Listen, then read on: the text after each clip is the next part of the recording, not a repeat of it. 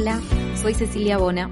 Bienvenidos a un nuevo episodio de Audiolibros por qué leer, donde semanalmente les leo un cuento de distintos autores del mundo, tanto actuales como clásicos. Te invito a seguir esta lista para no perderte ninguna actualización y además acompañarme en las redes sociales, donde me puedes encontrar como ¿Por qué leer OK? ¿Por qué leer OK? En YouTube, Instagram, Facebook, Twitter, vamos a poder seguir charlando sobre temas de literatura. Por último, antes de empezar a contarte el cuento de hoy, quiero invitarte a ingresar a patreon.com barra si quieres apoyarme económicamente.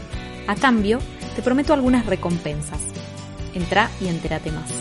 Si preferís hacerlo mediante la aplicación de Mercado Pago, podés escanear el código QR de cualquiera de mis videos. Gracias por todo. Y ahora sí, a la historia. Historia de fantasmas. Eta Hoffman. Cipriano se puso de pie y empezó a pasear, según costumbre, siempre que su ser estaba embargado por algo muy importante y trataba de expresarse ordenadamente, y recorrió la habitación de un extremo a otro. Los amigos se sonrieron en silencio. Se podía leer en sus miradas qué cosas tan fantásticas vamos a oír.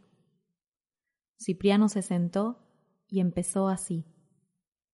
Ya saben que hace algún tiempo, después de la última campaña, me hallaba en las posesiones del coronel de P.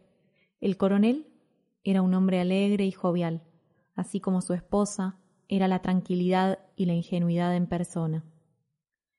Mientras yo permanecía allí, el hijo se encontraba en la armada, de modo que la familia se componía del matrimonio de dos hijas y de una francesa que desempeñaba el cargo de una especie de gobernanta, no obstante estar las jóvenes fuera de la edad de ser gobernadas.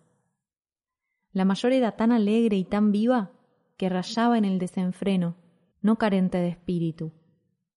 Pero apenas podía dar cinco pasos sin danzar tres contradanzas, así como en la conversación saltaba de un tema a otro, infatigable en su actividad.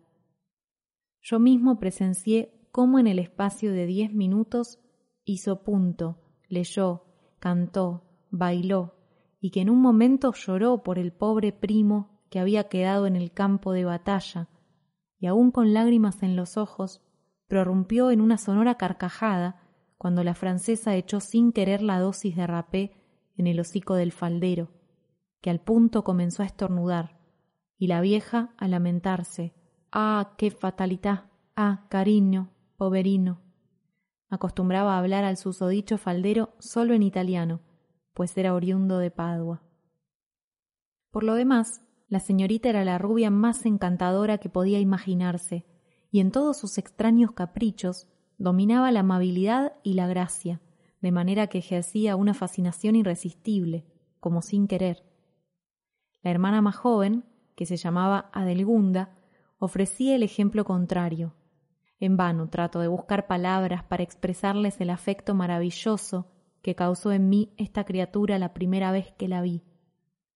Imaginen la figura más bella y el semblante más hermoso, aunque una palidez mortal cubría sus mejillas y su cuerpo se movía suavemente, despacio, con acompasado andar, y cuando una palabra apenas musitada salía de sus labios entreabiertos y resonaba en el amplio salón, se sentía uno estremecido por un miedo fantasmal.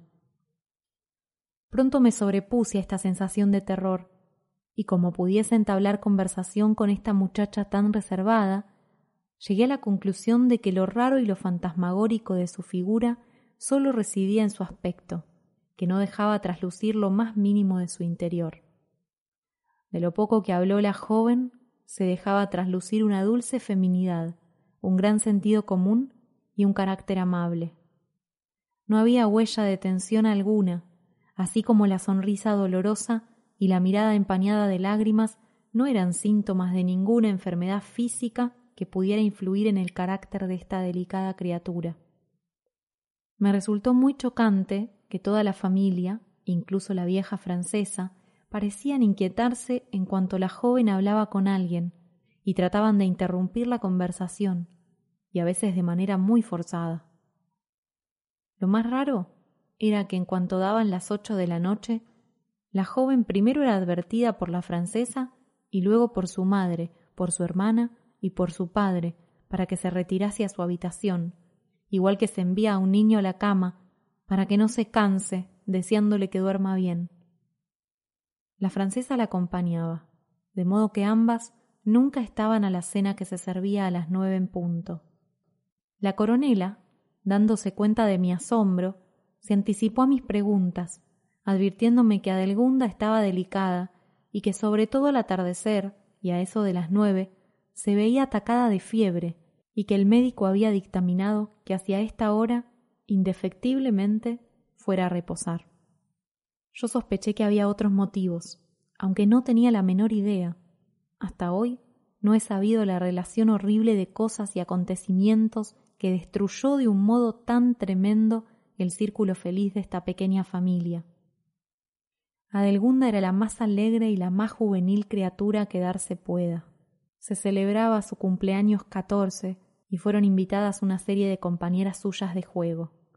Estaban sentadas en un bello bosquecillo del jardín del palacio y bromeaban y se reían, ajenas a que iba oscureciendo cada vez más, a que las escondidas brisas de julio comenzaban a soplar y que se acababa la diversión.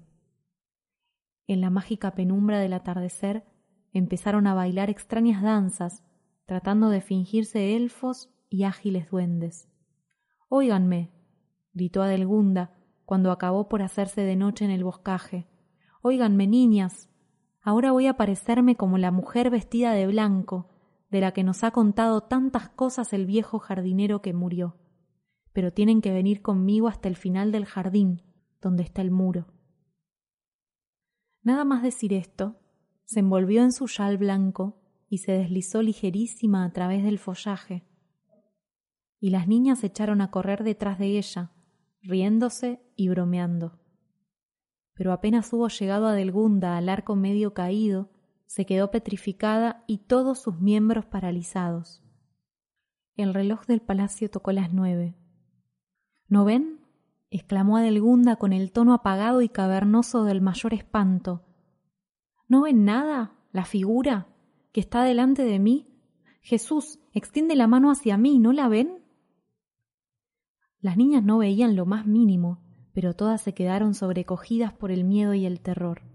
Echaron a correr, hasta que una que parecía la más valiente saltó hacia Adelgunda y trató de cogerla en sus brazos. Pero en el mismo instante Adelgunda se desplomó como muerta. A los gritos despavoridos de las niñas, todos los del palacio salieron apresuradamente, cogieron a Adelgunda y la metieron dentro. Despertó al fin de su desmayo y refirió temblando que apenas entró bajo el arco, vio ante ella una figura aérea, envuelta como en niebla, que le alargaba la mano. Como es natural, se atribuyó la aparición a la extraña confusión que produce la luz del anochecer.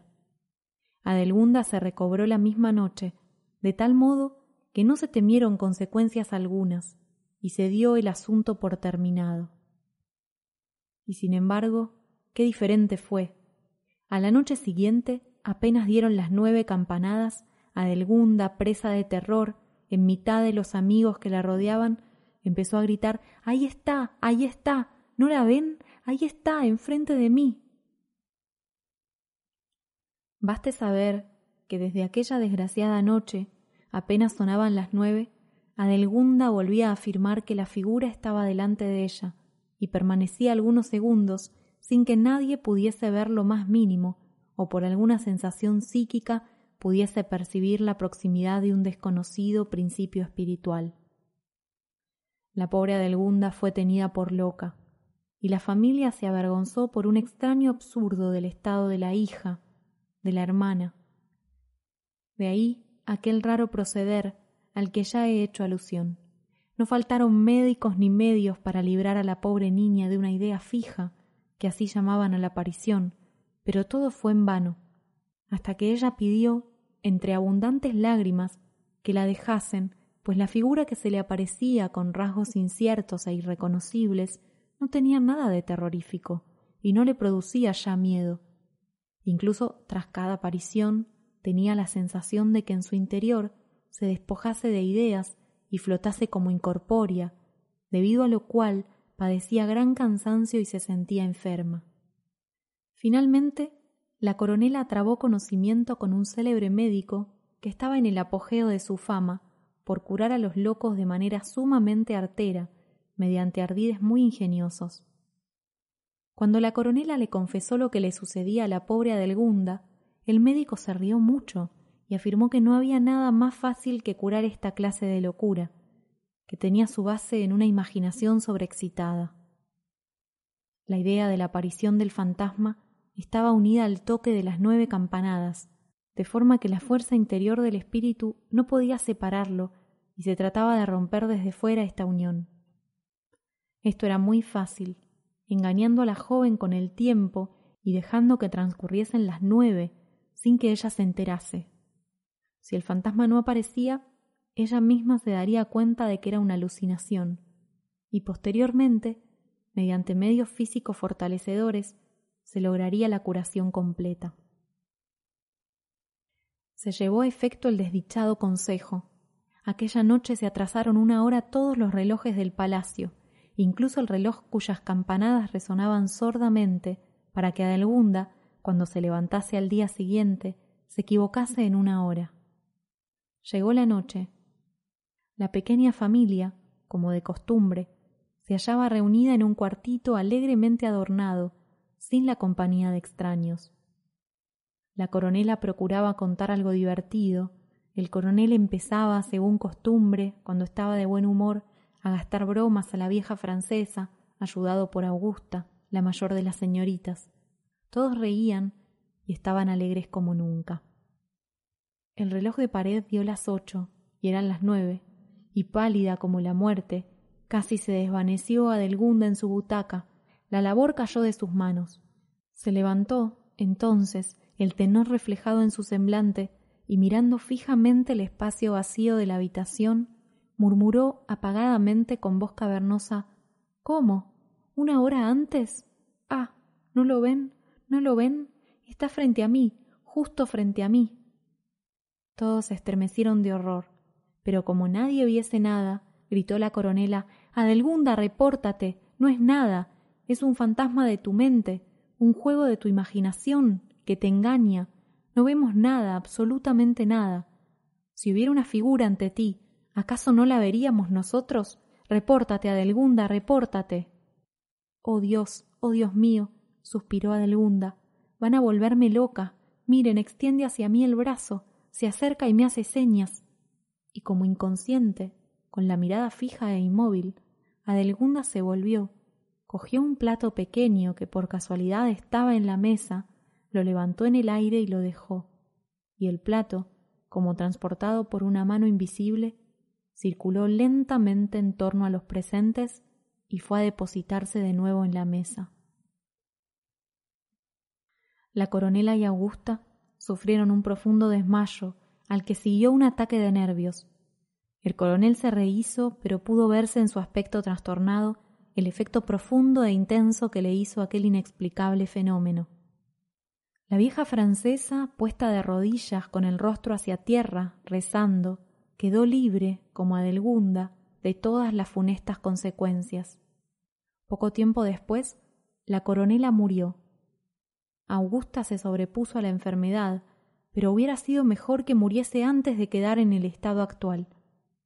Ella, que era la juventud en persona, como ya les describí al principio, se sumió en un estado de locura tal que me parece todavía más horrible y espeluznante que aquellos que están dominados por una idea fija. Se imaginó que ella era aquel fantasma incorpóreo e invisible de Adelgunda, y rehuía a todos los seres humanos, o se escondía en cuanto alguien comenzaba a hablar o a moverse. Apenas se atrevía a respirar, pues creía firmemente que de aquel modo descubría su presencia y podía causar la muerte a cualquiera. Le abrían la puerta, le daban la comida, que escondía al tomarla, y así, ocultamente, hacía con todo. ¿Puede darse algo más penoso? El coronel, desesperado y furioso, se alistó en la nueva campaña de guerra. murió en la batalla victoriosa de W. Es notable, muy notable, que desde aquella noche fatal, Adelgunda quedó libre del fantasma. Se dedica por entero a cuidar a su hermana enferma, y la vieja francesa la ayuda en esta tarea. Según me ha dicho hoy Silvestre, el tío de las pobres niñas, acaba de llegar para consultar con nuestro buen R acerca del método curativo que debe emplearse con Augusta. Quiere el cielo facilitar esta improbable curación. Cipriano calló y también los amigos permanecieron en silencio. Finalmente Lotario exclamó Esta sí que es una condenada historia de fantasmas, pero no puedo negar que estoy temblando, a pesar de que todo el asunto del plato volante me parece infantil y de mal gusto. No tanto, interrumpió Otomar, no tanto, querido Lotario. Bien sabes lo que pienso acerca de las historias de fantasmas. Bien sabes que estoy en contra de todos los visionarios. Gracias por escuchar el cuento hasta el final. Espero que te haya gustado. Si es así, no olvides seguirme en las redes sociales. Búscame en Instagram, Facebook, Twitter y YouTube como por qué leer OK.